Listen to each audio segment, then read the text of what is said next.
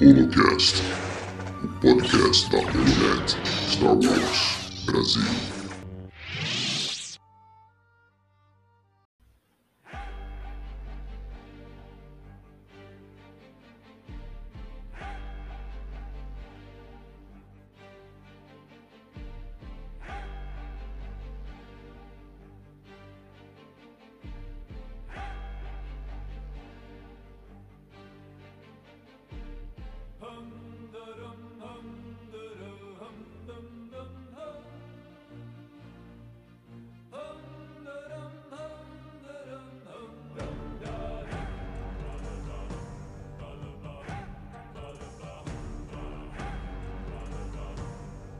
Dia, boa tarde, boa noite a você que está nos ouvindo. Está no ar mais um episódio do podcast da Holonet Star Wars Brasil, o Holocast.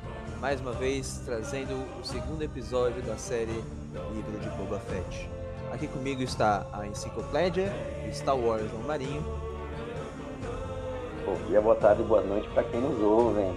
Estamos aqui novamente, Léo. Vamos lá, um episódio pouco mais agitado que o próximo e vamos nessa. Mu- Muitas referências, muitos easter eggs. Vamos a eles aí. Um amigão da Visionça, Gonçalo. Opa, e aí pessoal, eu ainda estou vivo, estou aqui participando para comentar o que foi o melhor episódio até o momento. Realmente faz tempo que eu não te vejo, Gonçalo. Além Tava dele, congelado em carbonite.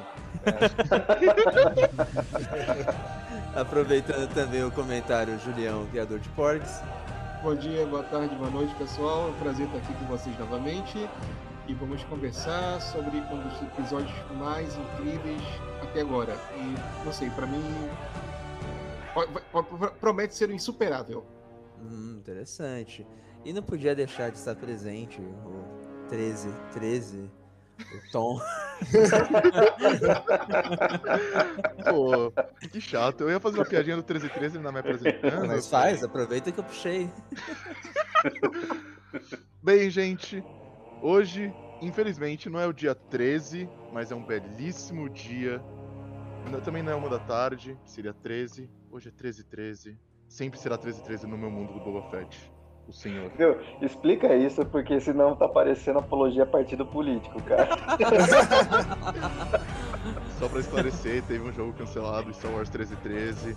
Maior. Era o jogo do Boba Fett, é isso. É isso. Campanha eleitoral só depois de abril. Boba Fett, presidente do Star Wars? Eu voto. Ah. É, os debatedores estão apresentados. Nós vamos entrar na velocidade da luz. Fique conosco, sole uma pipoca, pegue uma bebida, talvez uma coca com gelo, não sei. Aproveite e vamos lá para mais um episódio.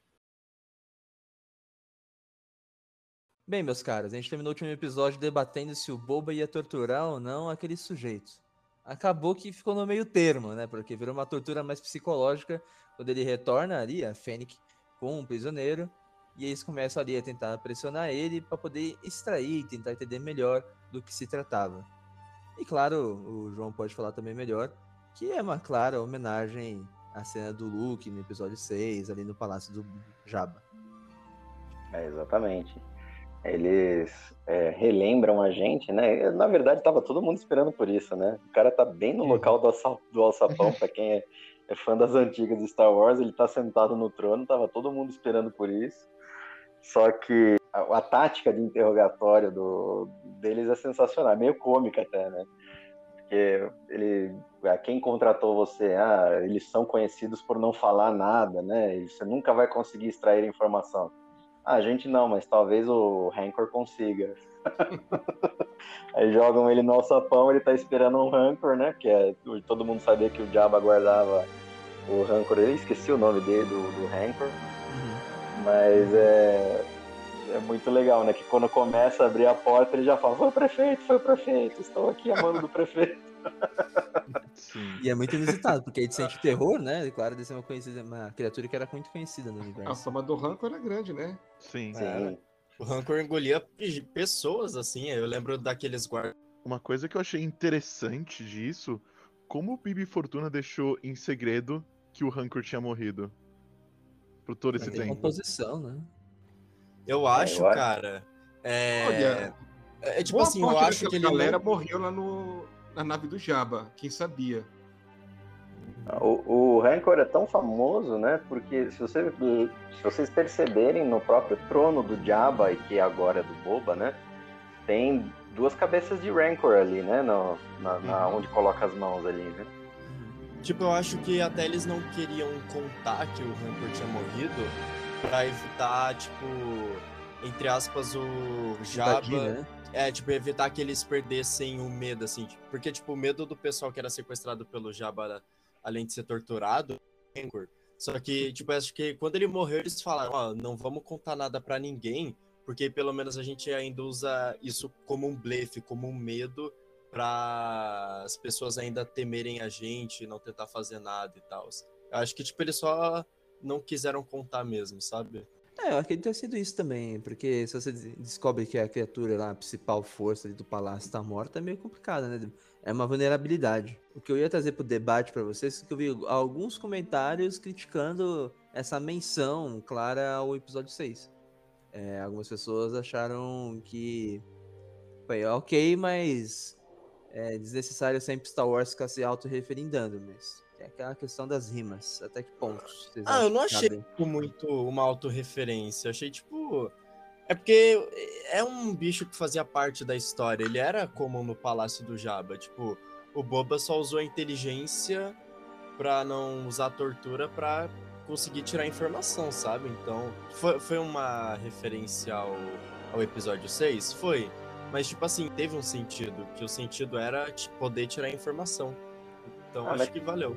Vamos lá, mas que pessoal chato, né? Se Star Wars não pudesse referenciar, então não existe mais fanservice no, em Star Wars, não, não pode existir mais, entendeu? É, é- eu acho meio picuinha isso, sabe?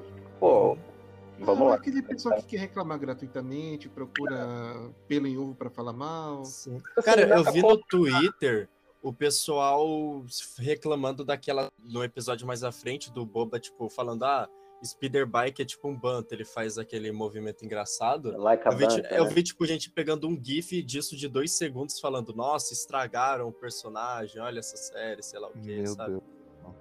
É o pessoal que tá preso na década de 70 ainda, 80. É. Então, assim, nada contra a pessoa não gostar, sabe? Tipo, tudo bem, tá tudo bem, não gostou, beleza. Mas assim, é, parece, parece um pouco gratuito, né? Porque você tem uma série que é nova, ela tá explorando aspectos novos, ela fez uma pequena referência ao produto original, que é o, o típico fanservice. Então, assim, qual é o problema de existir o fanservice? Você não gosta de fanservice? Ok, re- releva. Assiste pelo, pelo conteúdo original. Ah, você também não gostou do conteúdo original? Então você não tem por que acompanhar, amigo. Vai para um outro produto que você gosta, entendeu? Não, não fique se torturando, né? É, fica, Então, revendo, é. fica revendo a trilogia clássica 500 milhões de vezes e fica preso lá. É. Quem tá gostando do produto novo, do material novo, a gente agradece muito que esse pessoal permaneça lá no passado.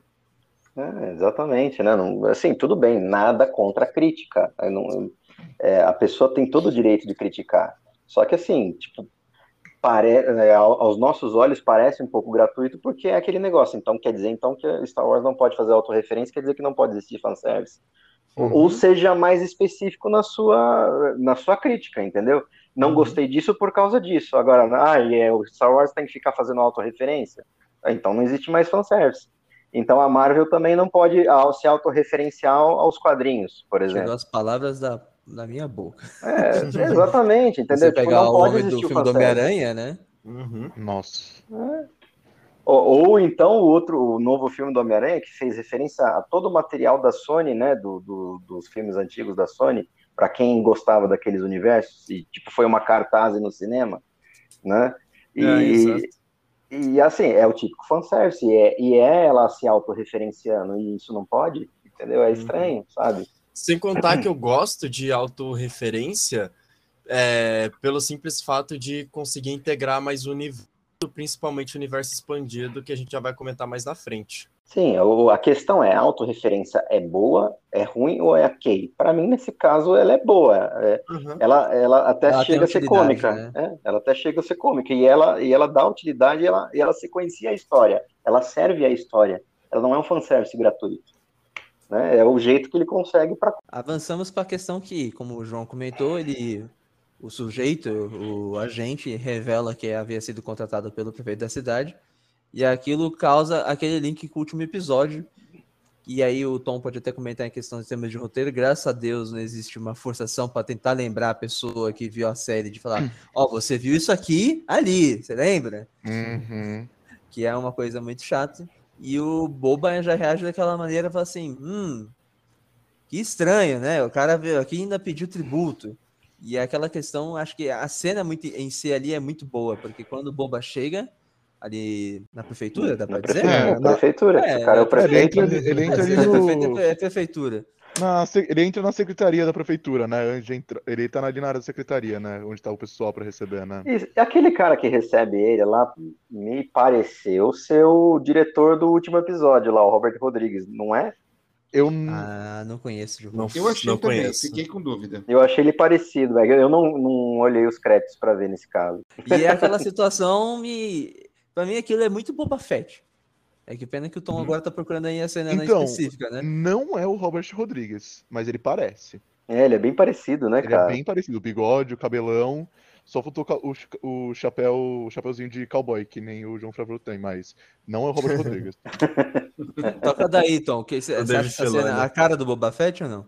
Eu, pelo menos, achei. Cara, eu acho, porque, bem, como você falou antes, tipo, da questão do roteiro, foi o que eu falei no, no nosso último episódio, e no primeiro episódio do Boba Fett, que é uma coisa de roteiro que, tipo, não tratar o telespectador como uma pessoa burra. E como você diferencia um roteiro bom para um roteiro ruim? Você mostra ou fala sobre isso? Você gasta tempo falando disso, ou você só mostra e assume que os seus telespectadores vão entender aquilo? E que o personagem vai entender aquilo, e ele consegue fazer uma reação que a pessoa vai ficar, ah, é isso, sabe? Porque explicar coisa, tipo, fazer. É, fazer uma exposição de uma coisa é normal. Tem certas coisas que precisam, claramente. Mas tem muita coisa que é, tipo, enrolação e tira, tira um, um pouco do nosso mérito como telespectador, achando que a gente é burro e tem que explicar tudo. Sabe? Imagina assim uma cena. Imagina se o Boba Fett chegasse, chegasse na Fênix e falava. Hum, e de- imagina, logo depois que ele fala, ah, o prefeito me enviou. Imagina a Fênix chegava assim no Boba Fett e fala, bem, temos que ir no prefeito, não é mesmo? Ele fala, hum, é mesmo, né? Sabe?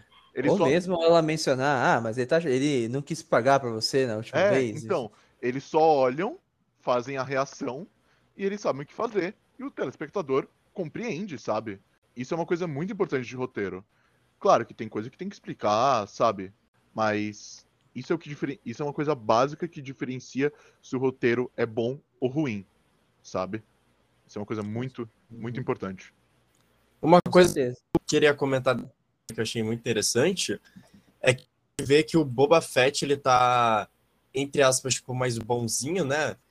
É, a gente sabe que isso vai estar relacionado ao passado dele, que tá mostrando. Mas aí eu só queria é, tá tipo se o Boba entrar no Sarlacc nessa cena, eu acho que ele teria matado talvez até mesmo o secretário, mano, assim, tipo, isso o cara pra ele abrir a porta, mas eu acho que Então. se fosse ele do período mais hardcore, ele teria matado isso. Tem uma Mas- tensão no ar, tem uma É, tensão. no ar. ou até Mas mesmo o pensa- prefeito. Mas pense o seguinte, esse Boba Fett não é aquele Boba Fett que a gente conheceu. É isso que eu a- tô falando. é, a, a série tá mostrando isso. O Boba exatamente. Fett do episódio 6, praticamente assim, a série tá mostrando o que ele ficou lá dentro do Sarlacc.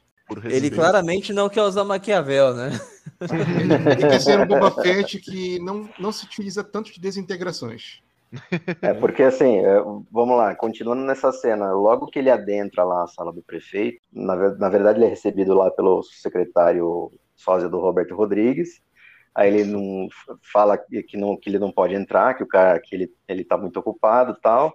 Nisso vem o, o mordomo, vem lá o mordomo do, do prefeito, fala assim, ah, eu não vi sua liteira, né? Mais uma vez aquela, aquela história da liteira, né? Né, querendo esfregar na cara do Boba Fett. Exatamente.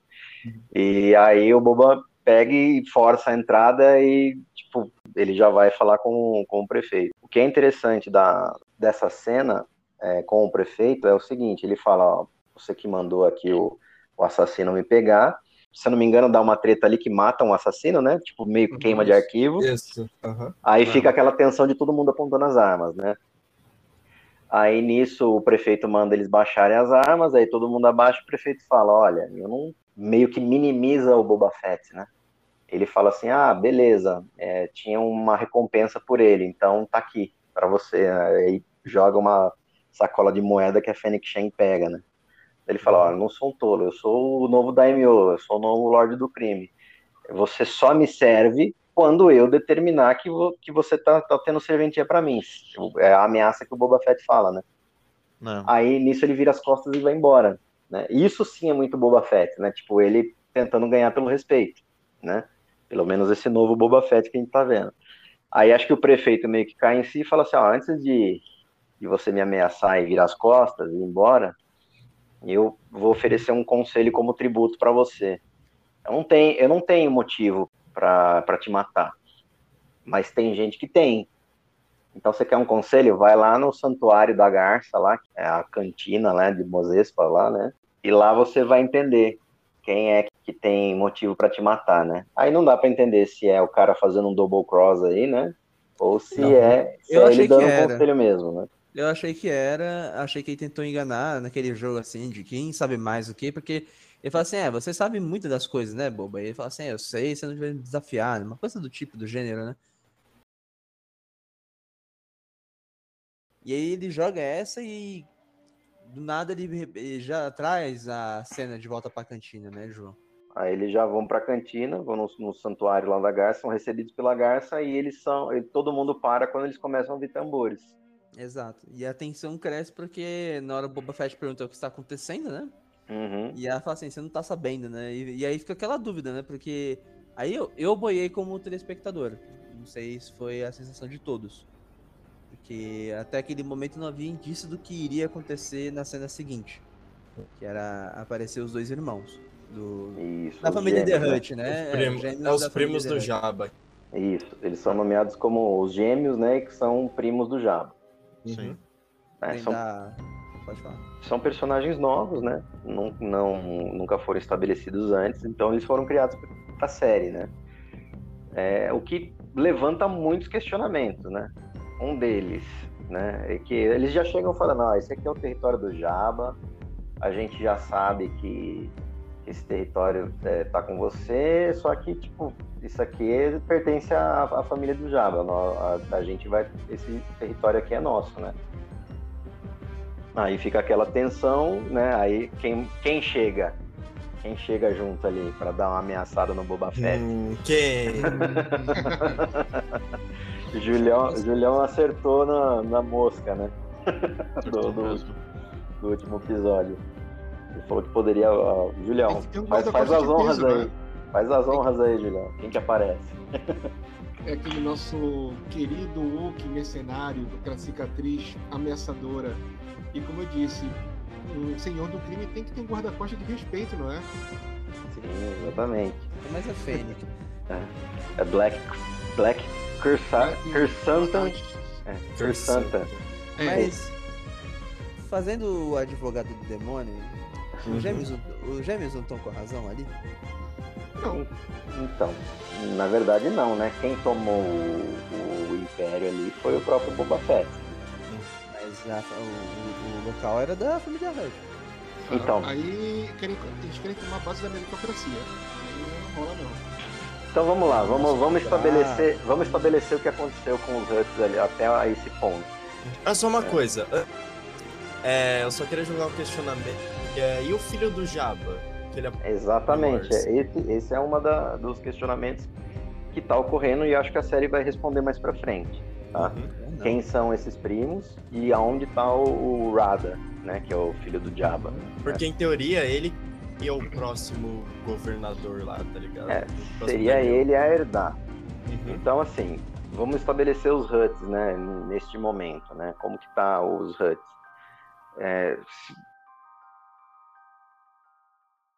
se, se vocês acompanharam a série do, das HQs do, do, da Guerra dos Caçadores de Recompensa, tudo gira em torno, né, do, do pós é, Império Contra-Ataca, em que o, o Boba Fett sai com o Han Solo. E o que, que acontece? A Crimson Dawn, agora liderada pela Kira, pela Kira né? Ela rouba o, o Boba Fett para fazer um leilão lá pro pessoal, né? Inclusive, é, o Darth Vader entra nessa história. Eu não vou dar tanto, tantos spoilers assim, né? Apesar de, tá, de precisar dar alguns para estabelecer os Huts aqui. Uhum. Mas assim, é... e o, o que, que acontece? Os Huts né? Eles veem o Império como uma ameaça e nessa série aí eles meio que fazem um ataque ao Império. Por conta disso, Darth Vader é escalado e o que, que acontece? Ele elimina todo o conselho dos Huts, todo o alto conselho dos Huts. Quem sobra só, né? Que aí tá no Retorno do Jedi, né? É o Jabba, o próprio Jabba. Então só ele que sobra como Lorde de Crime, né? Que ele não estava envolvido lá na, naquela, naquele assunto certo? Inclusive ele era o mandante né, do, do Boba Fett para entregar o, o, o Han Solo em carbonita para eles, né? Bom, é, aí o que acontece? Todo o Alto Conselho morre, só fica o Jabba. Então só temos o Jabba como, como Hut. O Jabba tem um filho, para quem acompanhou Clone Wars, né? Vê que o, o, o, Rada, né? É, ele é usado como plot lá nas Guerras Clônicas para colocar a República. É, é, era um planeta, né? Não, eram os próprios Huts, né? Era para colocar os Huts contra a República, certo? Sim. Isso. Era. Era. É, um plot do Conde do, do Ku, né? O do Khan, para colocar os Huts, a, a, a, família Huts, né? Os, os Huts contra a República. O plano não dando certo, né? E o, a, a Soka e o Anakin salvam o Rada e entregam o filho pro Jabba. Bom, então assim, e esse tempo se passou, então esse filho cresceu. A gente não sabe como que como que é o tempo de crescimento do, dos Huts, né? A gente não sabe ainda, mas Eles é... até mil anos, né, João? Não, não sei. Não, não, nunca foi estabelecido nem no Legends, nem no Canon, né? Uma, uma, uma, coisa exata sobre isso. Mas assim, em tese ele tem 25 anos, né? No mínimo. 25 anos desde as das Guerras Clônicas até agora o período em que se passa 5 anos após, o retorno do Jedi. Então assim, em tese seria ele a herdar o trono dos Huts né, do, com a morte do Jabba, né? Uhum. E assim, quem tava lá e quem que o Boba Fett mata é o Bib Fortuna, certo? Sim. Uhum. Então assim, o Bib Fortuna ele era o que ali? Ele é um cara que só se, se valeu da, da, da morte do momento, do, Jabba, do momento exatamente, para uhum. tomar o controle? Então, não sabemos, porque isso não é explicado, até agora não foi explicado. Talvez ele seja só um testa de ferro, ele tá como se fosse tipo um regente. Certo? É isso que eu ia falar, é Dom Pedro. É o Dom é, Pedro. É o Dom Pedro do Star Wars. Ô, é. Tom, pelo amor de Deus. Não, eu achei engraçada a comparação. Só eu isso. sou incrível, eu sei, eu sei. eu sou incrível. Não, mas eu queria fazer um comentário então, então, então cena. Vamos, cena... Deixa eu só, só melhorar um pouquinho o comentário do Léo. Então, ah, em vez de fazer um comentário com uma comparação com Dom Pedro, vamos fazer com um, um comentário é, como se fosse o regente de Gondor. É, pô. Porque o deve ser muito novo, velho. É que nem o Baby Yoda. O Baby Yoda tem quantos anos? É. Era 50. 17, só que era 16. É, ele era bebezinho, pô. É, não, mas então. eu queria fazer uma, uma coisa, consideração sobre essa cena dos Huts, cara. Eu, assim, foi uma cena que, mesmo com a tensão, eu morri de rir nessa cena, cara. Por quê? Por quê? Que? os carregadores. Tem um carregador ah, que, tá, tá, tremendo, que tá bem né? na frente, cara. Ele tá tremendo. E mesmo com aquela prótese, tu vê a cara de desespero dele. é tipo um assim, ele não tá aguentando, mas ele fala que se ele ceder, ele morre. É um puto exercício de pilates, cara. E assim, cara, a tensão é rolando e o carregador assim, pelo amor de Deus. E é aquela coisa, né? As o, pernas o tremendo, a boca dele tremendo. O Boba não usa isso, eles usam, né? Que ainda não é uma, uma, uma moda de mostrar o poder deles, né? Uhum. Uhum. Será que o Boba vai ter a soliteira no final? Eu acho que não. Então, eu não. acho que não, porque é isso não, que ele está querendo estabelecer, né? Ele é um cara que quer andar entre os iguais ali, entendeu? Uhum. Ele quer impor respeito. Mas essa ele... bola que o João levantou sobre o filho do Jabba, eu, na verdade acho que foi o Gontia, né? Eu acho interessantíssima. Uhum. Acho cara, eu acho assim, é, na minha opinião, acho que o Bibi Fortuna ele só se aproveitou, tipo, me, é, tipo assim, eu acho que é, é, porque não faz também muito sentido você pensar que o Jabba morreu e ninguém ia fazer nada. sabe? Exato, é. Porque cara assim, ficar cinco, anos, né? é, sei lá, uma semana, daria pra chutar e falar, ah, o cara só se escondeu lá É. e tentou montar um Por que, império. mas por que, que cinco esses anos, lá. primos aí esperaram cinco anos e só depois que o Bobo aparece que eles chegam para tomar o território? É. Entendo eu que pode ser a. Pô, chegou alguém para ameaçar o nosso ah, o nosso queijo lá. Chegou alguém para mexer no nosso queijo. Agora a gente vai se mostrar. Entendeu? Eles já deviam estar ali nas sombras e o Bib Fortuna também, tipo, meio que testa de ferro dos caras, entendeu? Porque assim, não faz muito sentido. Depois de cinco anos é muito, seria muita coincidência, né?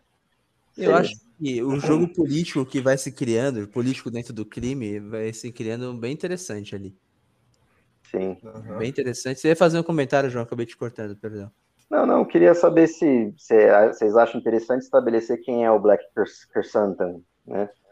Na verdade, o que acontecer com ele, é, talvez, tipo, assim, mais pra frente na série pra, ter um- pra ter um X1 com o Boba, mas eu não acho que eles vão explicar de novo, tipo, ah, é, ele já trabalhou pro Jabba, Vader, sei lá o quê. Tipo, acho que eles vão deixar o personagem aí sem muita explicação, que nem foi a Soca no Mandalorian. Foi mais uma explicação. Ele é um Jedi e é isso. Eu acho que ele vai ser, ah, ele é um ex-caçador de recompensa e é isso, sabe? Eu acho que eles só para dar um só para dar um contexto pro ouvinte, por que, que a gente fica tão empolgado com o Black Uhum. Kersantan? Porque ele é um personagem do universo expandido canônico, já canônico das HQs, Uhum. que já trabalhou a serviço do Vader, já trabalhou a serviço da Doutora Afra, que também é uma personagem nova criada pelas HQs, que é muito boa por Pro sinal, Jabba, né? já trabalhou pra ele. trabalhou para o Jabba, ele já trabalhou junto com o Boba Fett, a, a, a mando do Jabba, inclusive a cicatriz que ele tem, é, ele conseguiu num, num trabalho em que o Boba Fett é escalado lá no, na época do Império Contratado para rastrear os rebeldes, e ele é escalado para ir até o, acho que até Tatooine, né? Porque É. qual, que era, qual que era a treta lá em Tatooine? o, o Jabba não estava mais recebendo tributos lá dos fazendeiros porque, do, de umidificação, por quê? Porque tinha um guardião né, ali né, que, que já que tinha impedido lá todo, todas as cobranças. Né? Quem era esse guardião? Era o Obi-Wan Kenobi que estava lá protegendo o Luke Skywalker e a família. é, a família. Skywalker. Não, É. Skywalker não, é. É, família Lars, né? É isso. É, é Lars. É. família Lars, que é a Owen, o tio Owen e a tia Beru, né? Que Uhum. são os, os tutores do Luke Skywalker, né? Então, assim, aí Black Car Satan é levado lá, e ele chega para ver quem é o guardião, né? O guardião, ele, ele topa com alguém que se autoproclama Ben, né? Eu sou, eu sou Ben, né? E, assim, ele não poderia se mostrar como Jedi, o Black Car Satan. O que, que ele faz? Ele, ele dá umas firulas lá, eu não lembro se ele joga areia. Ele joga areia. Ah, Se eu não me engano, ele joga areia. Aí na hora que ele fica cego, ele Isso, dá aí- um aí tiro ele- de blaster, o Obi-Wan liga o sabre de luz e reflete o tiro e acerta o, o rosto o- dele. acerta o olho dele, né, dando a cicatriz, né, para ele. Aham. Aí ele derrota o Black Car Santa e tipo, aí o Black Car Santa é obrigado a fugir, né, do Jabba, porque senão ele seria executado, né, porque não cumpriu a tarefa que ele que foi mandada, né. Uhum. Então, é, para estabelecer a história do Black Santa é mais ou menos isso nas HQs. Por isso que a gente fica bastante empolgado com a aparição dele, né? E num Sim. possível confronto dele com o Boba Fett, porque como a gente viu, nada é de graça nessa série, né? E a gente vai falar mais pra frente, que é respondendo a pergunta do Julião do, Julião do episódio passado, né? Quem são Uhum. aqueles aqueles motoqueiros, os swoop bikers, né? Fui eu que perguntei, fui eu que perguntei. Foi Não, você, Tom? Fui eu que Foi Tom? perguntei. Você falou, não, não é nada demais. Não, não é que eu não falei que era nada demais. Eu falei assim, eu acho que vai reverberar lá na frente, com certeza. Nada de graça, porque deram muito foco lá na cena, né? Sim. Mas se nada é de graça, é, a série traz que nenhum Hut pode ser morto sem alguma permissão. De quem é essa permissão? Exatamente. Exatamente. Não. Será que Exatamente. é da Kira? Não sei. Será que é dos sindicatos do crime? Porque assim, pensa o seguinte: os Huts são um sindicato entre vários sindicatos do crime. Exatamente. E, me, Várias e- famílias, né? Isso, e, e o que foi estabelecido né? É, pelo menos até agora no, no novo cânone, é que de, esses sindicatos eles têm uma sinergia, uma simbiose, né? Um não mexe no queijo do outro, né? Senão causa um, um caos ali, né? Então, assim, os Pikes ficam lá com as suas rotas de especiarias, os Huts ficam ali na criminalidade, ali no, na, nas regiões, no, no Alder Green ali, né? Não lembro pra... isso, na orla exterior. Aí tem o, o Black Sun, que, que é mais é, é, é mais é, relacionado a rotas de escravos, né? E a Aurora Escarlate é, é como se fosse um mais mercenarismo, né? Então, assim, é, existe uma simbiose, uma sinergia entre eles. Talvez a Fênix esteja falando aí, ah, a gente tem que se reunir, reunir com o alto conselho do, dos crimes crime, para né? poder matar um Hut. Né? Tá se formando uma Gotham de Star Wars. Exato. É, vai ser interessante. Eu tô começando a gostar desse assunto, viu, Tom? Geralmente eu não gosto muito do mundo da criminalidade. Cara, o mundo da criminalidade, dependendo do, do de onde. Quando bem explorado. Bem explorado, e dependendo do ponto que eles estão querendo contar a história, tipo, qual lado, a visão, é muito interessante. E a esse... família, né? É, e esse ponto da família é, mano, é clássico, né? Você pode ver, poderoso chefão. Não, eu acho que é uma, é uma missão clara, né? Sim. E, mano, eu acho isso muito interessante porque eu tinha a impressão que a série do Darth Maul ia explorar exatamente sobre os chefões do crime. Só que, se eu não me engano, a série foi cancelada, né? Então. É que o ator que se envolveu numa polêmica. É, então eu acho que eles vão deixar isso de explorar o mundo do crime em Star Wars para outras séries. E talvez seja até pro Boba Fett se for ter uma segunda temporada. Tipo, eu acho que essa primeira vai tentar estabelecer ele com os problemas em Tatooine e contar o passado dele. E na segunda temporada vai focar no sindicato do crime. Eu imagino que seja algo assim. Ah, sendo sincero com você, acho muito difícil a gente ver o Darth Maul em alguma é, live action. Acho que é. vai ficar só em animação. Mas uhum. nem tem como ele aparecer aqui nessa série. Não, não tem mais não. não é, exatamente, porque Já tá, tá morto. morto. Exato. Mas eu acho que retomar a personagem da Kira Talvez, às, às, vezes, nem precisando da usada da, da atriz da. Me fugiu o nome dela. É possível. Ah, Tom. também esqueci o nome. Me ajuda. Ah, do, quem? Da, da Emilia Clarke? Isso, obrigado, Emilia Clarke. É, Porque pode... em tese ela pode estar mais parecida. velha e pode jogar uma atriz parecida, um pouco mais velha, dessa desculpa, sabe? Eu acho que é possível. Eu acho que é possível.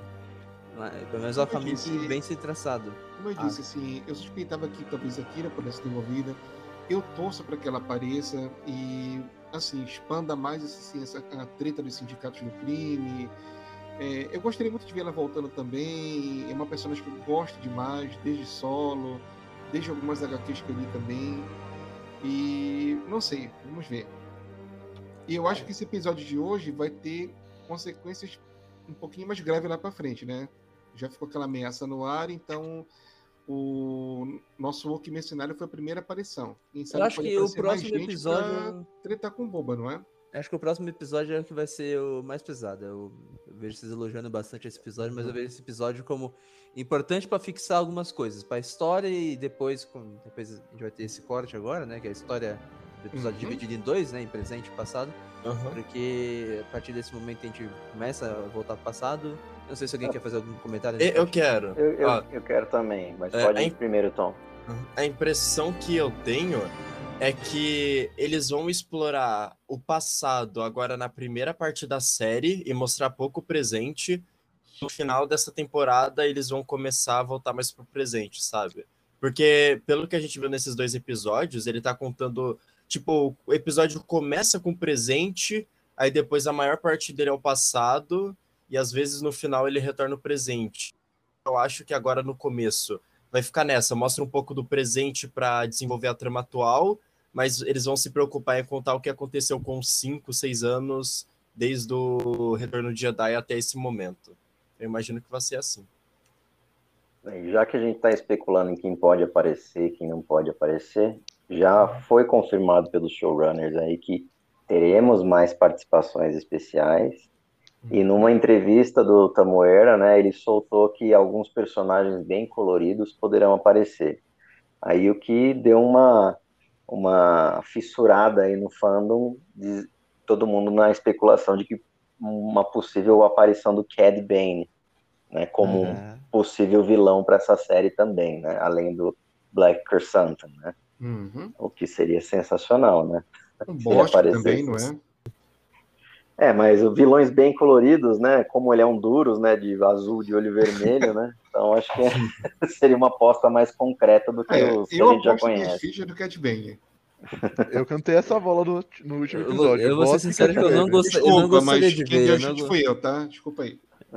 É, Você não eu gostaria, não gost- Ah, cara, eu acho que. Sei lá. Eu acho um personagem tão saturado, velho. Não, Como cara. assim? Ô, louco, cara. Ele só no não, Clone. Wars. Eu não gosto, cara.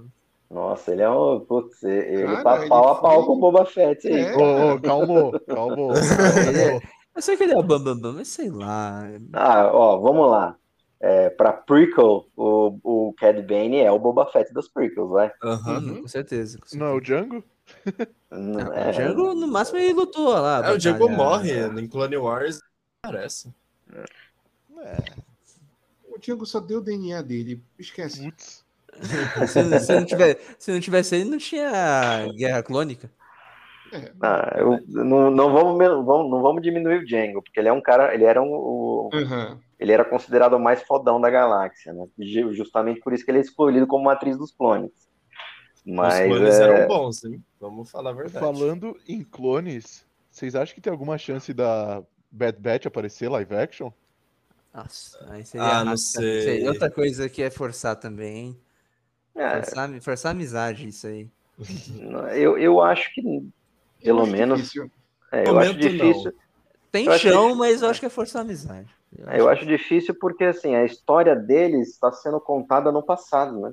Uhum. Não está sendo contada no início do Império. Aqui a gente já está no pós-Império, né? No, no pós-queda do Império. né? cinco anos depois.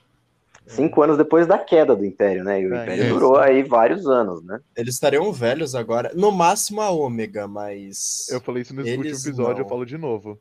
Omega aparece? Olha, até que seria interessante. Como eu já, já adiantei no último podcast, né? Eu não sou um dos maiores fãs da Ômega. Uhum. Ela ainda não me pegou como personagem. Posso queimar minha língua lá no futuro, que eu posso acabar gostando bastante dela. Mas a- essa temporada do Bad Batch não foi suficiente para fazer com que eu me importe tanto com a personagem. Eu me importo mais com os Bad Batches do que com, com a própria Ômega. Eu também. Mas assim, seria interessante porque ela é um clone, né? Enquanto ela é a alfa, ela é a ômega, o, o Boba é o Boba é o alfa, né? Uhum. Aí seria bem interessante Exato. mesmo.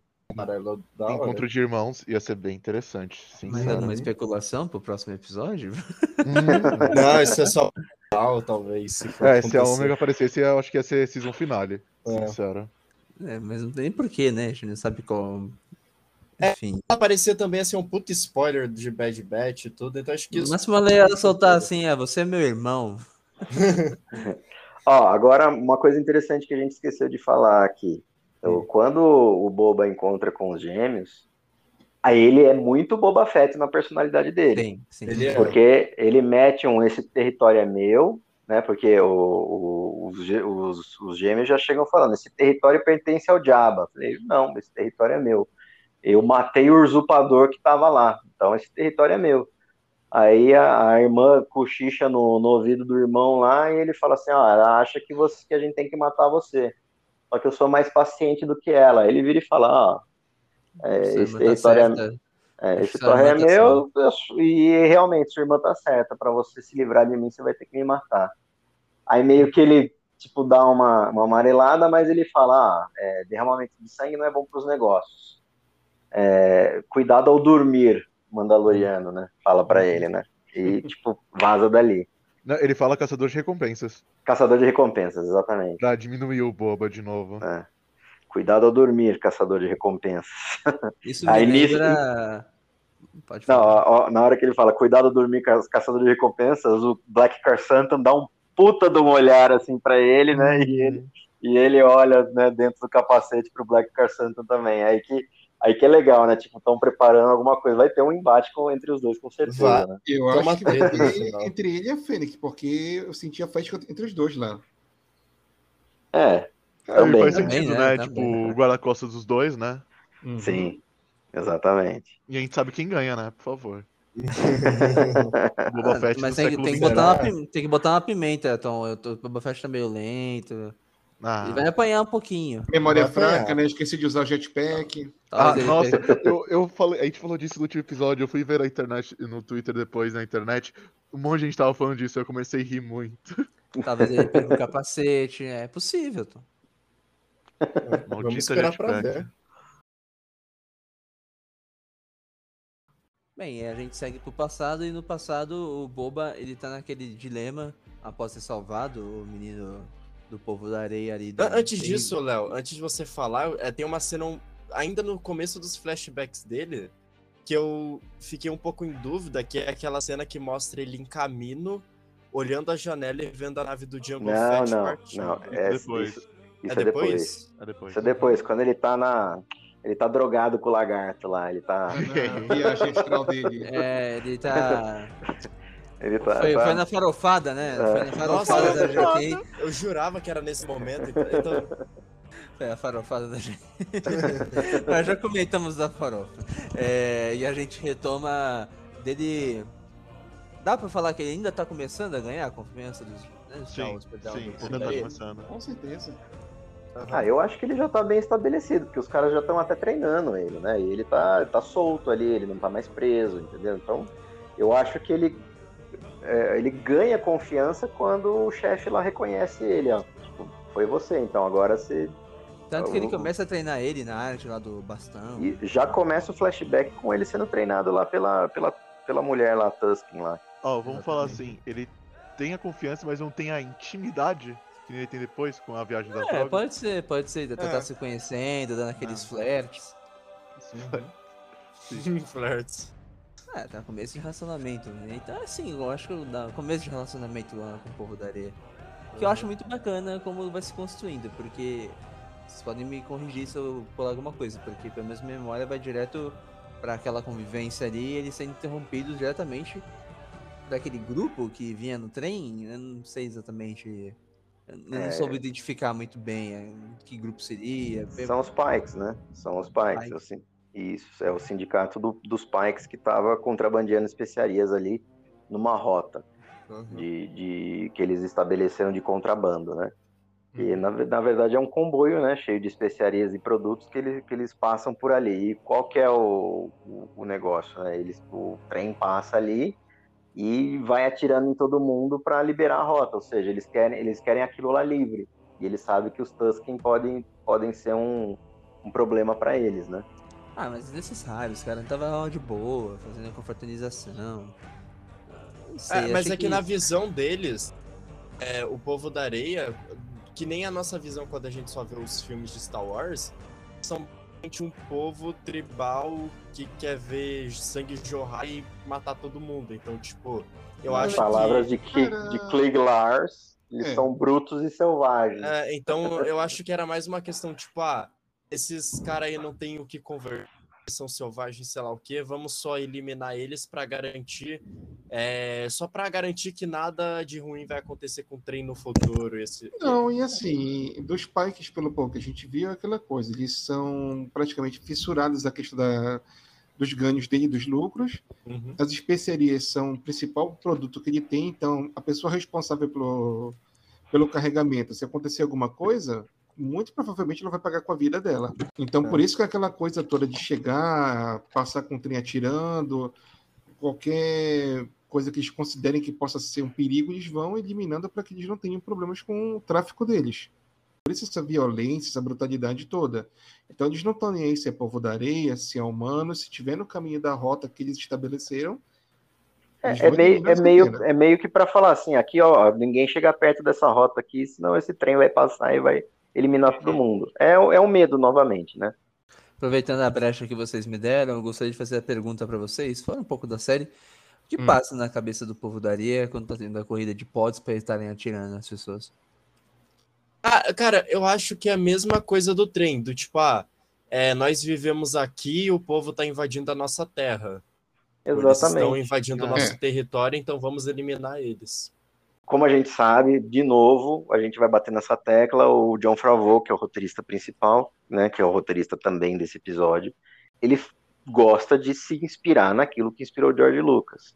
Dentre Flash Gordon, dentre é, outras coisas, tinha, ele se inspira muito em faroeste, certo? O Uhum. que são os Tusken na visão? São os nativos de Tatooine. Quem são os nativos no faroeste? São os índios Isso. os indígenas.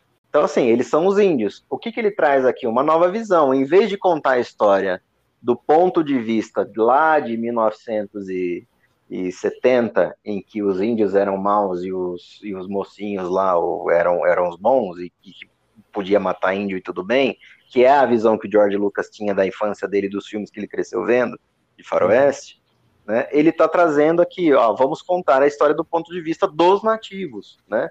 os nativos de Tatooine. Então, assim, o por que, que o trem é uma ameaça? Porque ele, onde ele passa, ele de- destrói todo mundo, entendeu? E ali são, é a terra deles. Quem são os invasores? Né? São os Tusken ou são os caras? Eu- Isso já foi contado no Mandaloriano. Quem são os invasores lá de, é, de Mospelgo, né? Na, onde o Cobb Vanth era xerife? É, é, é os próprios cidadãos de Mospelgo. Uhum. Estavam invadindo aonde? O mar, o mar de areia, né? O Dune Sea, né? O mar de dunas, que, que é território dos Tusken, que sempre estiveram ali desde sempre, são os nativos, entendeu? Então, João, o que eu queria chegar é que é como o Star Wars acaba referenciando Duna, né? Também. É, mas eu acho que também é muito na realidade, não é? Até porque no próprio Estados Unidos, na vida do ouro e tudo mais, quando o pessoal estava na expansão pro oeste, é, que muitas tribos indígenas foram tipo devastadas pelos norte-americanos, algo bem parecido no Brasil também, com a expansão, com a chegada dos portugueses, que O, o próprio Julião, o próprio Julião, ele, ele lançou mão lá da inspiração do, do Dança com Lobos, né? Não foi uma inspiração do George Lucas, lembrou bastante o Julião, Não, né? A gente conversou antes de, de iniciar a gravação, assim, que pela segunda vez quando eu vi o episódio, ah, puxou da memória, assim, um pouco aquela referência do Dança com Lobos e também um pouco do Lawrence da Arábia. Porque são situações que aconteceram no episódio que me, assim, me remeteram a esse daí quando eu lembrei dos filmes. A questão da dança É. do- com lobos é aquela questão da convivência que o Boba teve com o povo da areia, que seriam os, na- os nativos, no caso. Exatamente. E ele, e é ele conhecendo, né, o, Sim, o, o lado, né? Não, e conhecendo o lado, né? Tipo, Sim. Lá no, no, no Dança com Lobos, qual que era o trauma do personagem principal? Era aquela guerra onde se matava crianças, se matavam mulheres, simplesmente para a expansão do território. E ele viu aquilo e ele fica traumatizado. E quando ele convive com os índios, ele entende que os índios eram massacrados, né? E Uhum. aqui é a mesma coisa, né? É tipo, não que Dança com Lobos tenha sido uma inspiração para o George Lucas ou para o John Favreau, acredito que longe disso, né? Talvez Lawrence da Arábia, sim, pela cena do comboio, né? Pela cena do, Uhum. do ataque ao comboio, pela cena do trem, é uma, uma clara rima. Esse sim é um, um filme anterior, né? é, de, Sim, de, sim. de Velho Oeste, né? Poderia ter sido. 62 ele. Isso, poderia ter sido uma inspiração para o George Lucas, porque ele era espectador desses filmes, né? Mas, mas é exatamente isso que o Gontia tá falando, entendeu? Tipo, é mostrando o lado, né, da, da dizimação dos nativos. Pode ser uma rima aí aos nativos americanos, como, trazendo isso para o que a realidade foi, né, no passado do- dos Estados Unidos. Certo, Gontia? É mais ou menos isso. Isso, porque, querendo ou não, esses filmes que podem ter inspirado o George Lucas ou não, eles foram inspirados sim na aconteceu na vida real nos Estados Unidos, mas é, na América em geral, no Brasil e tudo mais, porque de dizimar povos indígenas para se apropriar das terras e colocar medo neles e tudo é tipo algo que realmente aconteceu, que inspira muitos filmes e com certeza inspirou esse episódio também. Bem, acho que dá pra comentar muito por cima, porque basicamente depois dessa cena, alguns Tuskens morrem e ficam aquela sensação do que fazer, e o Boba já começa a me planejar após o ataque, claro, mas para na área da noite. É, Na verdade, quando, quando é, acon- acontece a cena do trem, que é de manhã, que o trem dizima lá os, os, os caras, e a- quando anoitece, eles estão cremando os corpos dos mortos, né? Sim. Uhum. Aí ele vê ao longe, o Boba vê ao longe, aqueles motoqueiros passando. Né? Aí que ele tem a ideia do plano para acabar com o comboio que está ameaçando lá a tribo Tusken dele. Que é aí que ele fala isso que você falou, Leozinho. Ó, eu já tenho uma ideia, então eu vou me dar um rifle e me dar um, um, um gaff Bastão. stick, um bastão, né? Que eu, eu, eu vou e, e volto de manhã para a gente resolver essa história. Ele vai com gaff ski, stick e com um rifle, né? Você Isso. Não acaba nem usando o rifle, né? É, ele, ele Olha, até ele usa. usou, mas do jeito É. errado. Então, mas vocês sabem para onde ele vai? Onde ele encontra os Super Bikers? No bar do, da aldeia do Conviven- Convivência? Não, Qual é? na estação Toshi. É, é a cena deletada do episódio 4? Nossa. Se, você- se vocês lembrarem, é, assim que o Luke compra os droids, Aham. tio Owen pede para ele limpar os droids. Daí ele aí dá uma, uma de Luke reclamão, né? Ah, mas eu queria ir para a estação Toshi e pegar uns, conver, uns conversores de, de, de poder, né? Tipo, power converters, né? Que ele fala. Uhum. que, é aquele look mimado, né? Ah, ah, e a Toshi Station, né, a estação Toshi, é onde tá aquela cena deletada do episódio 4, que aparece lá o Luke com o Briggs, né, que era o amigo dele que tinha ido para academia e que, obviamente, se, rebelou e saiu da academia e, se juntou aos rebeldes, depois a gente vê eles lá no, no Esquadrão Vermelho, né? E assim, nessa cena tá o Luke, o Briggs e mais duas pessoas, que é aquele casal que tá sentado na mesa. É o Fixer e a Cammy. Inclusive, se você olhar nos créditos, né, tá acreditado lá, Fixer e Cammy, né? Isso eu achei muito legal. Isso É, muito legal. Tipo, os caras cena deletada pra fazer referência, sabe? E aí que é aquela, aquela história que a gente falou do episódio passado, né, que o Tom levantou, né, ah, quem são esses Superbikers, eles são importantes, não são? Até o momento não, mas acho que vai reverberar lá na frente. E é exatamente isso que acontece, né? Então aquela Uhum. cena não era gratuita, né? Ali tem a pancadaria, né? Acho que não precisa falar muito da pancadaria. Algum destaque? Usou o rifle errado. Acho que é isso. Não, eu só achei uma cena muito Mad Max do Boba. Chega lá, pega as armas, deixa eu resolver essa parada aqui. Chegou botando a moral lá. Badass. É. Boba com toda aquela raiva dentro de si ainda. É, É, eu- ele é raivoso, né? Você diria que é a raiva que cancelaram o jogo dele? que Acho, acho que ele nem sabe, acho que ele nem E sabe nem- disso. E nem é o 13 13. Sempre. Então, mas você fala, você falou que ele, ele usa o rifle errado. Realmente ele usa, mas ele dá um tiro com o rifle, né? É, mas depois, né? De- depois ele usa o rifle de bastão, né? É. E aí ele tá Mas ele quebrando. usou o rifle. É, mas ele quebra o rifle e ele fica. Ah, ok. Não precisava dele mesmo. Então, mas daí é ele sendo Boba Fett, né? Ele chega lá e, tipo, treta com todo mundo e acaba com a parada, né? Tanto que ele sai, toma um gole de alguma coisa que tava em cima da mesa e, e pega Super Bikers, né? Bem, logo em seguida, após recuperar as bikes, ele volta. E acho que. Acho, pra- pra- eu ri muito dessa cena, que é o povo da areia que tentando quebrar os speeders. eu achei genial. Eu fiquei Porque desesperado. eles são tão eu fiquei, mano, acostumados, eles tadinho são tão do Boba. acostumados. É, não, não, raiva tecnologia, raiva. É muito bonitinho, é muito bonitinho. Eu achei fofo. É, Eu, eu fiquei desesperado. Eu fiquei, caralho, o Boba ficou uma madrugada inteira. E o melhor dessa sequência é aquilo que você estava comentando, não lembro qual de vocês estava comentando, que Bom. ele, ele fala assim, eu vou ensinar, né? É, E aí ele comenta assim, não, mas é que nem andar no, no um. Li- Like a Banta. Muito E aí, bom. eu, eu nem sabia que o pessoal não tinha gostado dessa cena, cara. É, eu, eu vi, tipo, aleatoriamente no Twitter uns gringos falando mal, tipo, usando isso pra falar, olha só, estragaram o personagem, olha só. Cara, mas gringo, é- gringo é problemático. E Ah, cara, tipo, foi, uma, foi um alívio cômico ali, entendeu? É, exatamente, porque, eu porra, achei demais, achei divertida a cena. Exato. É pra- é, assim, é é, pra- é um negócio tão rápido, vocês ficassem, tipo, ah, um minuto na cena, tipo, tipo filme de comédia, tipo, ah, os- forçando, assim, é, né, aí ficar focando na cara dele, assim, uma cota, aí sim, beleza, mas, pô, nem É dois segundos, sei lá. É, exatamente, é, muito mostra- rápido. Pegando, pegando frame de uma risadinha pra fazer flame. É. E eles esquecem uma coisa muito importante, isso mostra outro lado do Boba Fett, que ele tem um senso cômico, né, gente? Tem que pensar nesse lado também. Uhum. É, não, sua cara bonita, né, Dom? Sabe uma Aquela coisa que eu careca. reparei, falando em cara dele, vocês repararam que Uhum. toda hora ele tá com o dente pra fora? Mostrando os dentes brancos dele? É, Fez patrocínio da a Colgate.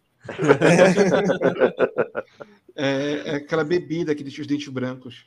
Aquela, não, aquela abóbora do deserto, ela tem uma propriedade com flor que deixa tudo branquinho. E fora o treinamento, algum destaque dentro desse, desse mundo de cenas? Porque é só eles mostrando ele preparando o plano dele, né? É, eu Sim. acho que esse, esse negócio de treinamento é o que o João sempre fala que volta pra fonte. Que eu senti, pelo menos. É, eu acho que também é aquela mesma coisa do dos sete samurais, os sete homens e um, e um destino, sabe? Que é o, o cowboy, o- a pessoa de fora do vilarejo, ensinando a eles a como se defender, aprender coisas novas, sabe? Eu acho que é de novo. É, mas, mas, eu, mas eu acho que ele estabelece bem uma troca, porque assim, no início do, do, do, do flashback, vamos dizer assim, você vê ele treinando com o povo da areia. Sim. Aí depois ele tem a ideia, aí ele treina o povo da areia, como se fosse uma troca. E logo depois que termina o treinamento, ele volta a ser treinado pelo, pelo povo da areia, entendeu? Uhum. Ou seja, é, é eles trocando experiências, né? Ó, você me ensina isso e eu te ensino isso e eu vou retribuir da forma que eu posso, entendeu? Eu acho que é mais ou menos isso. Acho bem bacana. E logo após, posso estar enganado, vai direto pra cena do combate, né? É, vai pro trem. Isso. Que é mais ou menos É, é quase. é que na, é, na verdade ele, ele tá sendo treinado pelo povo da areia, aí o, acho que eles dão o alerta de que o trem tá passando novamente, né? Isso, isso mesmo, isso mesmo, isso mesmo, isso mesmo. Ele tá sentando lá com um bastão. E aí após tem um alerta e é uma cena muito parecida com o do começo do, do metade dessa parte do episódio, não do começo do episódio. Só que agora eles têm um plano, né? Sim. Aí, aí que é a, a tal da cena do Lawrence da Arábia, né? Para quem assistiu Lawrence da Arábia, o Lawrence era o cara de fora, que ele leva o povo árabe para deter o comboio, né, dos turcos que estavam ali é, us- usurpando o território árabe, né? Então, é, e é o mesmo motivo, né? Do povo o povo da areia tá ali, o território é deles e são os Pikes que estão usurpando ali o território, né? Então, é, é, é uma rima muito grande, né, com Lawrence da Arábia. Star Wars é mais que cultura, é política, já política. É Não, verdade. é porque não não é que geopolítica, né? O Lawrence da Arábia é um filme, né? É uma não, ficção, sim, sim, sim, sim. né? Mas é, é, é bem rima mesmo, né? É a mesma coisa. Só que, obviamente, você substitui aí a- os cavalos por, por speeder, você substitui o- os árabes por Tusken e os turcos por Pikes, né? E o Lawrence da Arábia é o Boba Fett. O senhor Boba Fett. Senhor pra você. E Tá, sendo sincero, a sequência dessa cena, pra mim, foi a cena mais tensa pra mim, porque eu, eu imaginava que poderia ter dado errado, quer dizer, quase deu. É, tinha muita gente caindo do trem, morrendo, os Tusken tomando tiro. Eu fiquei, caralho, os caras, quantos dá pra morrer, tá ligado? Eu fiquei Não, e, e o próprio o, o- a própria bike, né, do próprio speeder do Boba Fett começa a pegar fogo, quase explodir, né? No fica aquela tensão. sequência. Fica aquela tensão, vai explodir, vai explodir, pula daí. Eu imaginei que ia dar errado, porque não sobra nenhuma speeder, né? Não, não sobra nenhum speeder. Mas eles conseguem concluir o plano, né? Sim. Eles vão lá e destroem o trem. E aí a sequência é, é- é- O desfecho é sensacional, brilhante, né? A, a conclusão de roteiro, pelo menos pra mim, foi, né? Aham. E tem toda essa sequência de ação muito bem elaborada, aquela tensão em cima do trem, né? Que eles ficam se protegendo atrás daquelas tampas que, dos trem, do trem que abre, né? Para as pessoas saírem dos vagões, né? Uhum. E depois da conclusão, que é, é aquele maquinista robótico, né? Que fica tentando toda hora tirar eles de, de cima do trem, né? Aumentando e diminuindo a velocidade do trem. Ele foge, E, que raiva. isso. é, na verdade ele coloca o negócio para explodir, né? Ou para, ou seja, uma alta velocidade, né? Para para para Não eles é pra perderem, explodir, né? é que tipo, ele tava tentando roubar, só que deu problema e ele falou, putz, não dá pra resolver, deixa eu vazar aqui, os outros que se viram. É, exatamente. Isso. Aplicar o Delta. É. Enfim, chegando à conclusão desta cena específica, né? Tem a Uhum. questão da especiaria ali, aquela conversa ali com o líder. Fugiu o nome do. O, dos Ah, Pikes. Isso, o líder dos Pikes. Que eu acho até interessante, né? Porque tem- é muito aquela cara que vocês estão comentando de Velho Oeste, né? Vocês vão me matar, não sei. Se- Depende da sua resposta. É, mas isso é muito bom, né, cara? Vocês vão me matar? Depende da sua resposta. O que, é que você tá carregando aqui? Eu falo assim, nada, tô carregando nada, é, vocês carregam tal coisa. Ele parece como? Ah, aí abre a caixa, parece isso aqui. Cara, uma coisa que eu achei muito interessante nessa cena é que eles falam de especiarias e tudo, aí tem aquela hora que acho que abre uma parte do trem e sai água, né? E aí, tipo, eu acho isso muito da hora se pensar como o, o que pode ser considerado especiaria e riqueza varia muito de povo, povo, cultura, regiões e tudo. Porque em Tatooine, querendo ou não, água é algo tipo muito sagrado para ele. Então, as muitas especiarias que eles estavam carregando, uma delas era água. Tanto que quando eles falaram isso, eu até pensei, tipo, ó, será que, sei lá, pode ser minério, riqueza nesse tipo, algo mais material para fabricação e tudo? Mas não, era, querendo ou não, uma simplesmente água, que é algo muito importante para o povo daquele planeta. Eu achei isso, tipo, muito interessante. Tanto que quando vaza água, o povo da areia fica mó, tipo, felizão, assim. Eles vão lá tomar água e tudo. Eu achei muito bonito.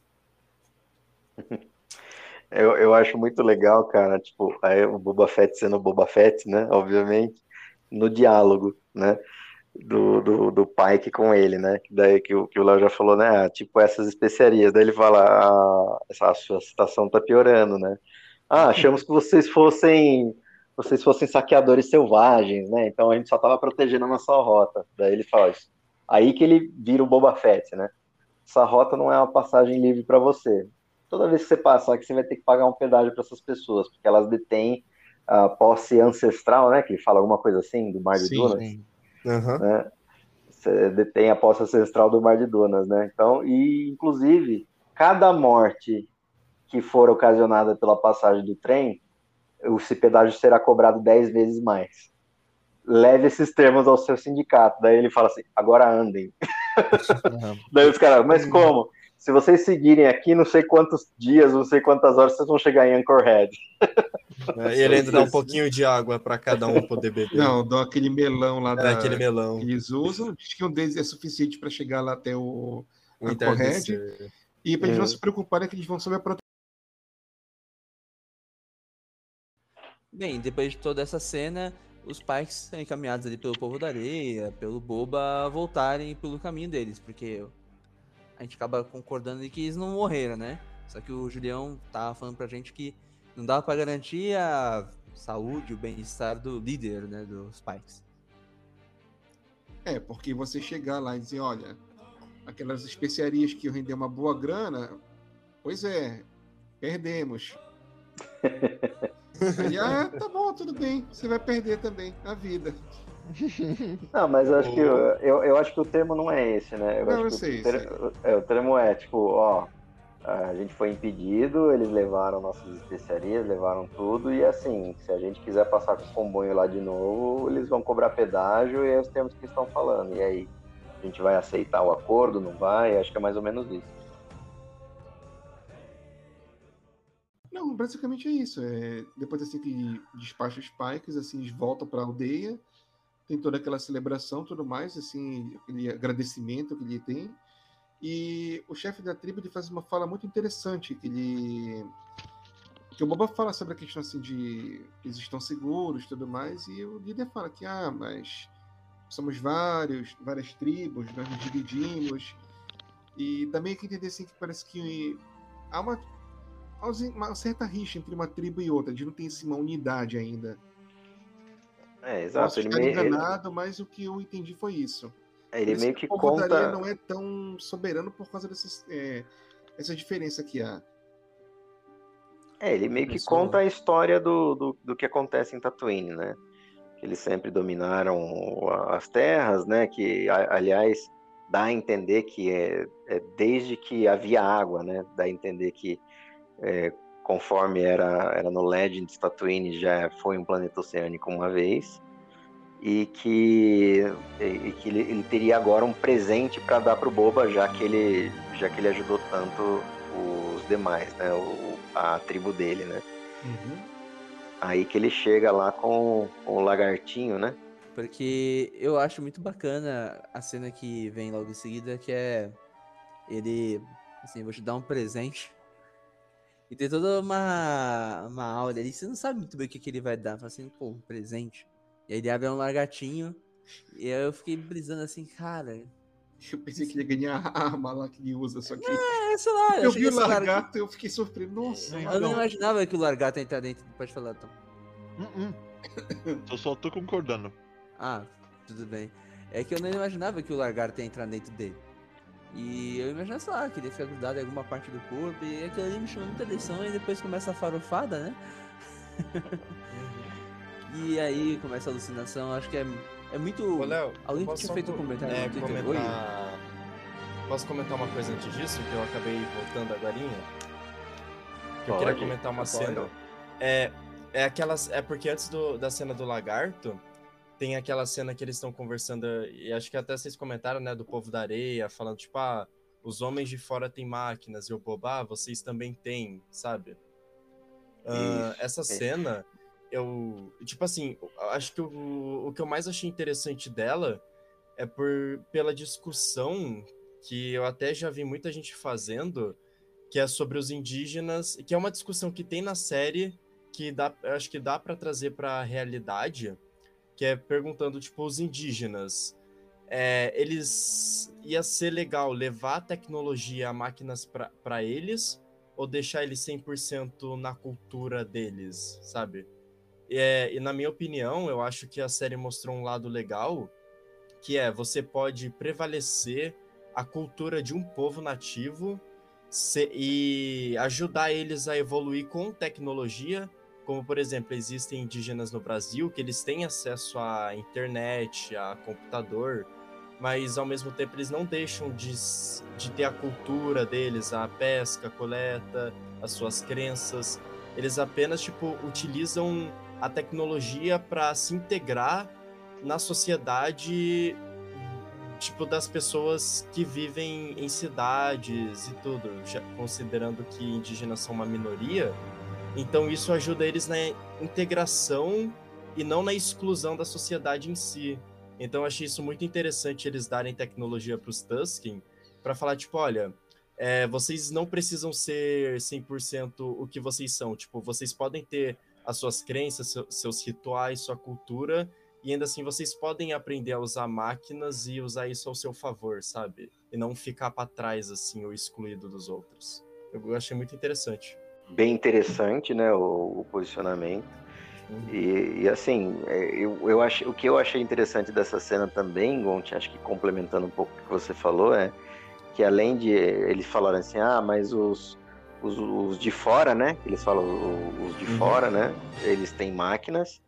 Aí o Boba intervém falando, mas agora vocês também têm, né? Porque Uhum. ele trouxe, né, as speeder, speeder bikers, né, para eles. Isso.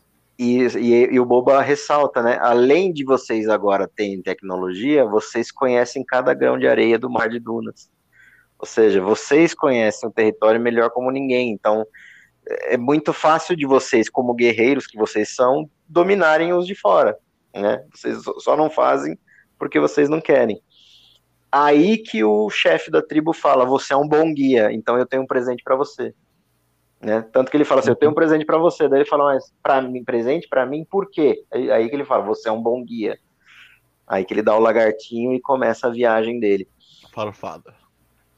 Então, por que, que vocês falam farofada? Vocês É, acharam?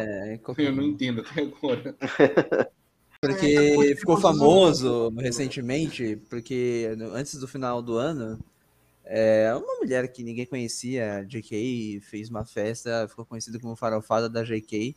Ah, Durou três ah, dias.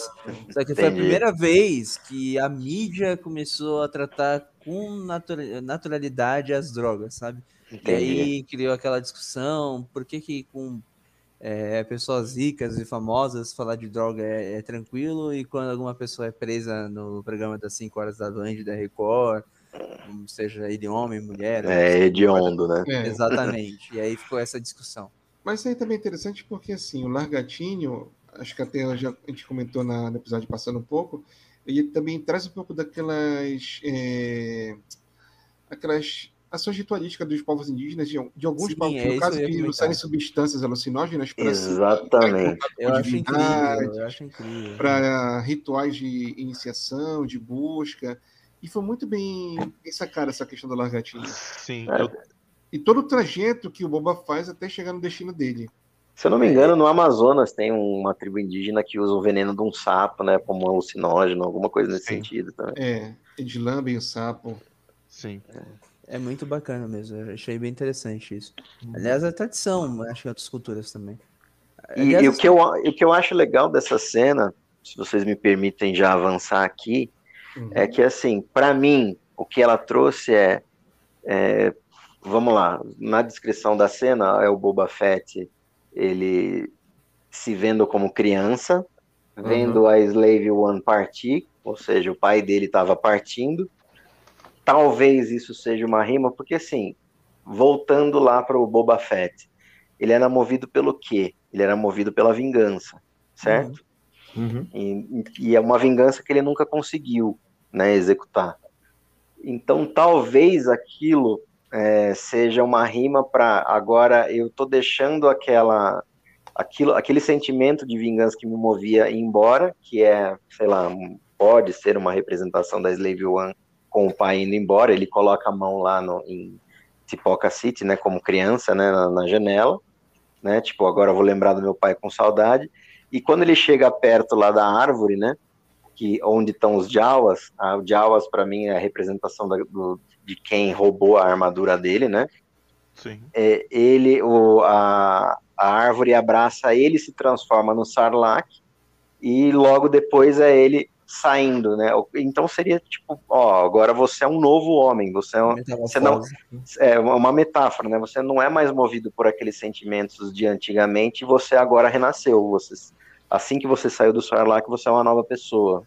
né? Isso Então, reflete na armadura dele também, né? Que ele pintou, deu uma nova pintura na armadura dele, tirou as marcas, é, entre aspas, as marcas de guerra antiga, para fazer um recomeço, ter uma armadura nova, limpa do zero, para ferrar ela de novo e ser o novo recomeço dele. É por isso que eu Exatamente. falei no podcast passado que é tipo assim, uma jornada de redescoberta que ele acaba fazendo. E acho que esse ponto do, dessa viagem, dessa, desse ritual, foi tipo assim, o renascimento dele. Sim. É, e assim, e é legal que no- na conclusão do ritual, assim que ele, ele volta com o galho, que daí ele forja o, o gaff stick dele, né? no- conforme os rituais, termina com uma dança. E obviamente que é uma dança inspirada na cultura maori, né? Que o Tamoera, Uhum. É- tem a descendência lá, né? Do, do- dos, dos povos polinésios ali, né? E ele, quando ele aceita o papel, ele fala que ele queria incluir isso na cultura do, do Boba Fett, né? Sim. E conseguiu, e com, para mim com maestria, né? Uhum. Porque parece que eles estão dançando até um haka ali, né? Uhum. É. É, eu achei a melhor parte do episódio eles dançando nesse finalzinho. né? Sim, eu concordo com o Gonte. E que, que e assim, e é- ele é, é a aceitação final dele, né, no, como igual, né, pelo povo, pelo povo da areia, porque ele ganha inclusive as vestimentas e ele mantém as vestimentas do povo da areia até o fim, inclusive por sob a armadura, né? Sim. né? É por isso que é como ele é visto lá na série do Mandaloriano e ele veste a armadura sempre por cima das vestimentas que ele, ele ganha do povo da areia, assim, é, justamente é, traduzindo esse novo Boa Fett que ele se torna, né? Essa nova Uhum. pessoa com que ele se torna e os ensinamentos que ele aprendeu lá de vou conquistar pelo respeito, ele porque ele foi respeitado ali É, ele aprendeu a herança. respeitar. Exato, e, e ele aprendeu a respeitar também o, o povo da areia, que não sei, né? Talvez na, na ideia dele, como é a ideia geral, era um, um, um- Selvagens. um povo selvagem, exatamente. E ele vê que não é bem assim, né? Sim. Uhum. É, E, cara, é, o, o que eu queria comentar da cena que eu falei no começo do episódio, que eu achei que era no tanque de Bacta, mas é na árvore, é aquela cena dele olhando o Jungle Fett indo embora, ela é de al- alguma cena deletada do ataque dos clones ou coisa do tipo?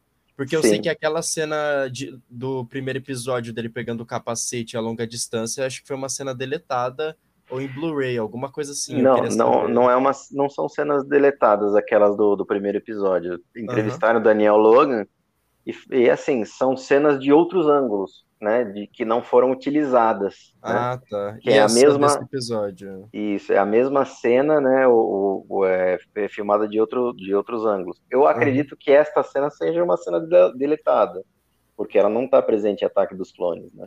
É. Sim. A nave indo, né? E claramente Daniel Logan ainda é criança ali, né? Então, e ele Uhum. é ele é acreditado no final, então provavelmente seja sim uma cena não utilizada do, do ataque dos clones lá de 2000 e reutilizada agora para a série, que também é brilhante. É. É, assim, a questão do. Logo depois desse ritual de iniciação, tudo que aconteceu, ele vai confeccionar a arma dele de acordo com aquele galho que ele pegou da árvore. Sim. E tem uma informação bem curiosa que o Phil Sisosta, que, que é da equipe criativa da Lucasfilmes, ele colocou no Twitter dele. Ele disse que aquela arma é, era usada, na verdade, por um clã de guerra Fish, os Totokia. Totokia, se não me engano. E uma característica daquela arma é que, assim, aquela ponta que a gente viu ele preparando tudo, geralmente é usada para perfurar o crânio dos inimigos. Como a gente acabou vendo naquele, eh, na Mandaloriana quando ele vai lutar com aqueles Stormtroopers. Ele acaba perfurando Uhum. alguns. Ah, é. É, tem a cena que ele até quebra o capacete de um, não é? Eu lembro. De vários, Tem né? sim, tem sim. É, com essa arma. Ele sai quebrando o capacete geral, né? Aham. Sem, sem um pingo de piedade.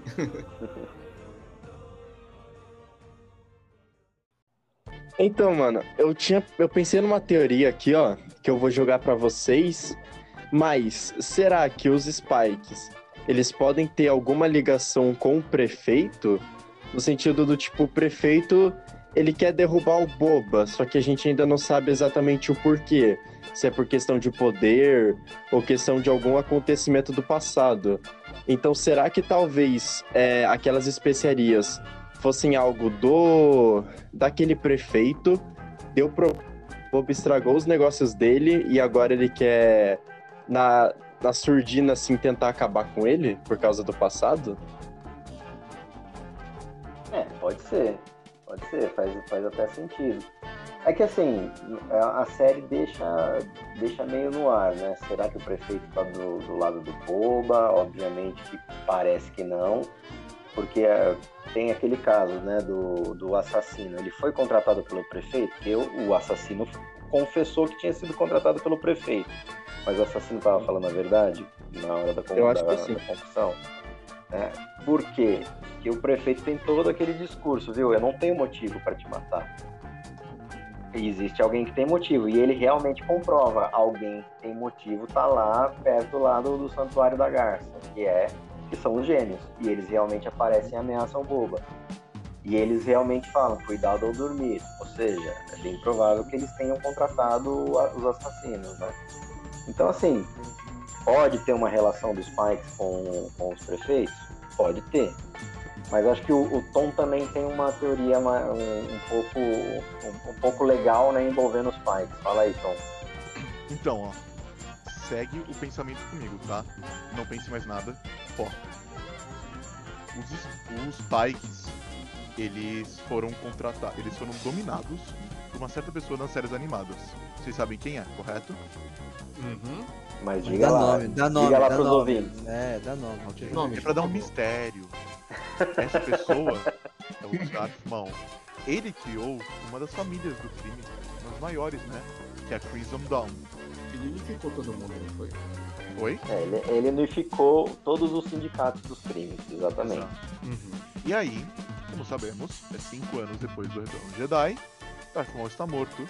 E como nós falamos também, quem é a nova líder da Crimson Dawn que a gente viu no universo expandido nos quadrinhos? A nossa Kira!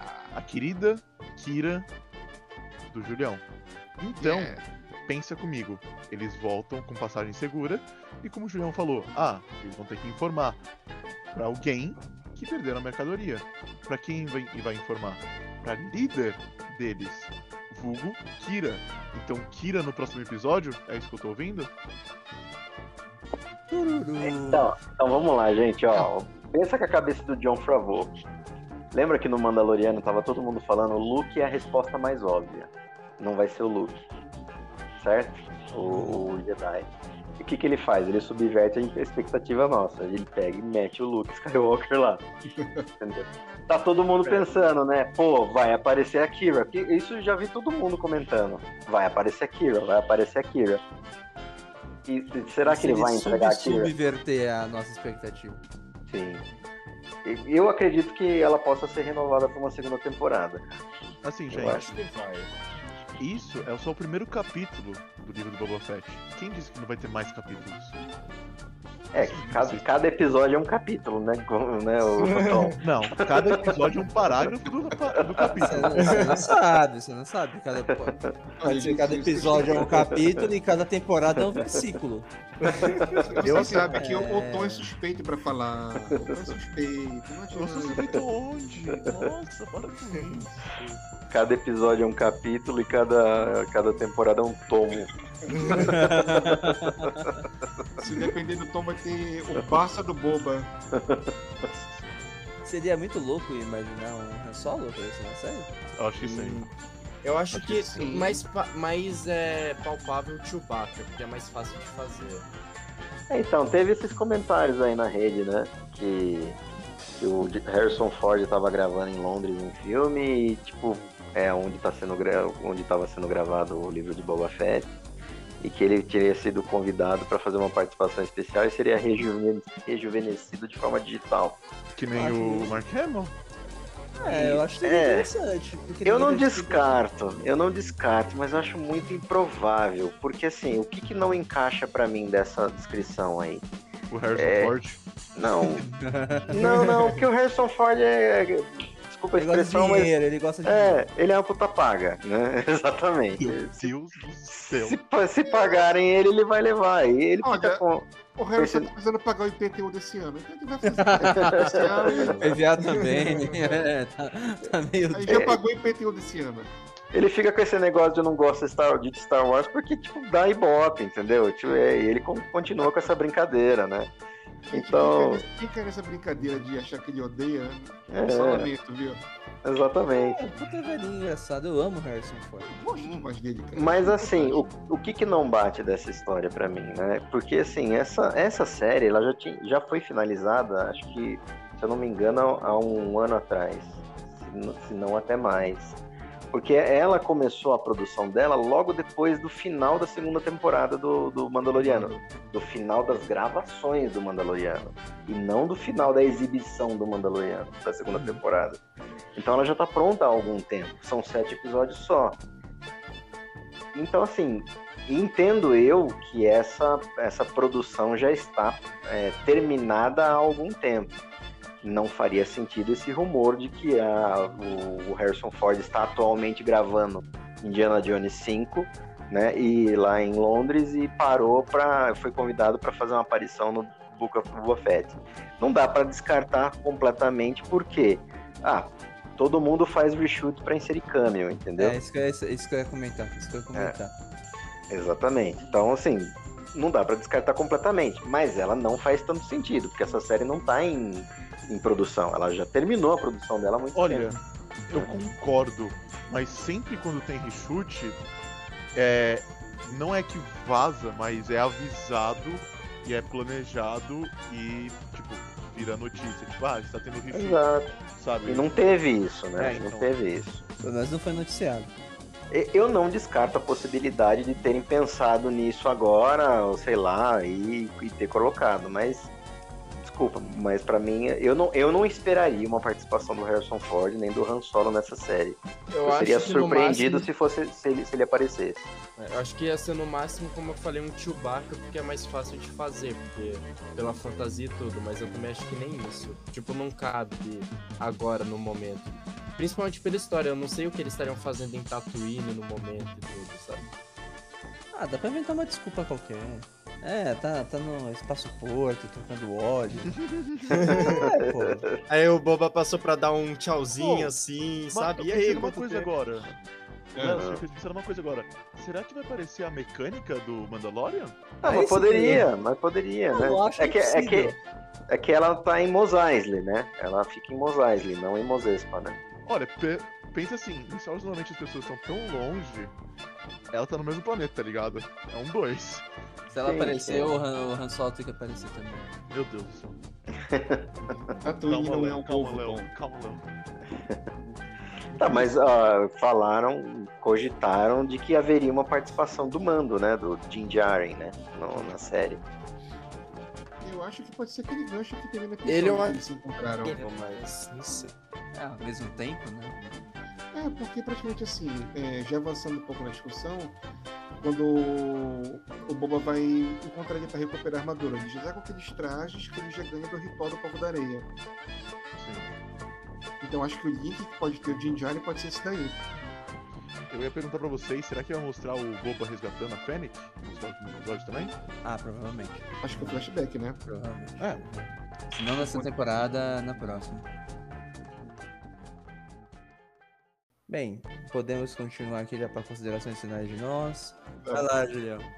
Bom, pessoal, é, mais um episódio que a gente concluiu aqui, mais um bate-papo interessante. Foi muito agradável conversar com vocês, trocar essas impressões, as perspectivas.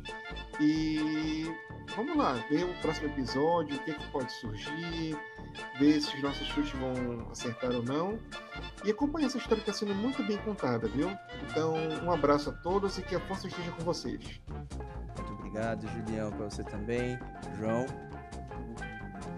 É, realmente, eu achei que um episódio, o, o episódio, né, nas considerações finais aqui, ele foi bem mais dinâmico que o outro.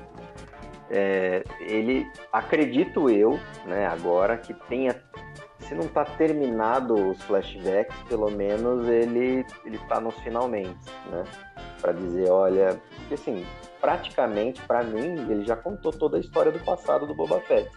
Dali ele, ele deve abandonar a tribo e sair para a gente encontrá-lo somente lá na, na história do Mandaloriano, né? E para mim já fez todo sentido, né? Já, já emendaram os seus arcos ali.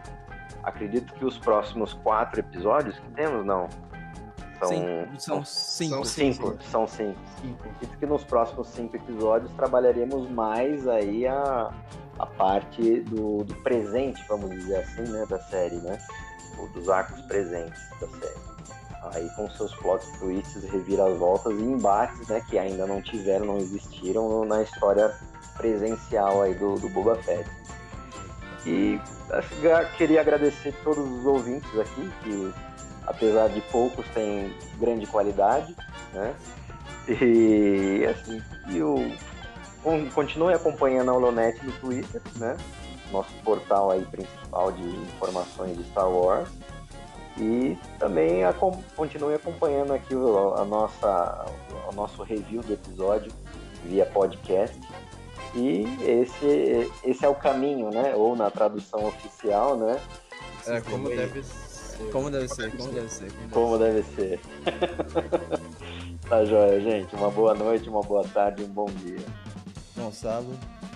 Mano, eu achei esse episódio muito incrível. É, eu acho é, toda essa discussão sobre povos indígenas, reflexões e tudo, achei muito bom. Tô muito ansioso. Depois desse episódio, eu fiquei muito ansioso pra ver o que vai acontecer. É, mal posso esperar pro próximo episódio e também vir poder gravar com vocês, porque agora sim, oficialmente estou de volta, estou com tempo livre e posso voltar a gravar normalmente. Então, tô muito feliz de poder estar voltando a conversar com vocês. É, o pessoal que tá ouvindo. Ah, o pessoal do Twitter que segue a página, a página tá crescendo cada vez mais, isso eu, eu fico muito contente com isso. E obrigado a todos que participaram, todos que ouviram até aqui. E é isso, a gente se vê numa próxima. Tchau, tchau. É isso mesmo, galera. Estamos acabando mais um episódio. Da meu ponto de vista, esse segundo EP, EP capítulo, versículo de Livro do Boba Fett. Parágrafo. É, exatamente, como o Tom tá me ensinando. Foi um episódio que me surpreendeu porque eu não esperava um episódio tão longo. Me surpreendeu pela qualidade do começo e pelas, pelas ideias apresentadas pro futuro do personagem na série, apresentadas no flashback. Então, assim, foi um episódio surpreendente, gostoso, como tem sido as experiências das séries de Star Wars, né? Muito dificilmente a gente sai decepcionado, a gente que é fã. Então é isso. Acho que é um episódio pra gente aproveitar esse momento que Star Wars está vivendo fora dos cinemas, dentro das séries, expandindo também pelos livros. Ansioso para ver cada vez mais. Fala aí, Tom. Pô, Léo. É, é isso mesmo. Acabou nosso episódio. Foi um outro episódio espetacular do nosso senhor 1313 Boba Fett. Eu sei, não é partido político, gente, calma. É só o Boba Fett, nosso senhor. Bem, queria agradecer a todos por nos ouvirem até agora. E tenham uma boa noite, boa tarde e um bom dia. Tchau, tchau. Mas é isso, obrigado por terem ouvido até aqui. Meu muito obrigado. Sigam a gente no Twitter, no, no, no Spotify e nas diversas redes sociais que nós estamos presentes. Até a próxima e tchau, tchau!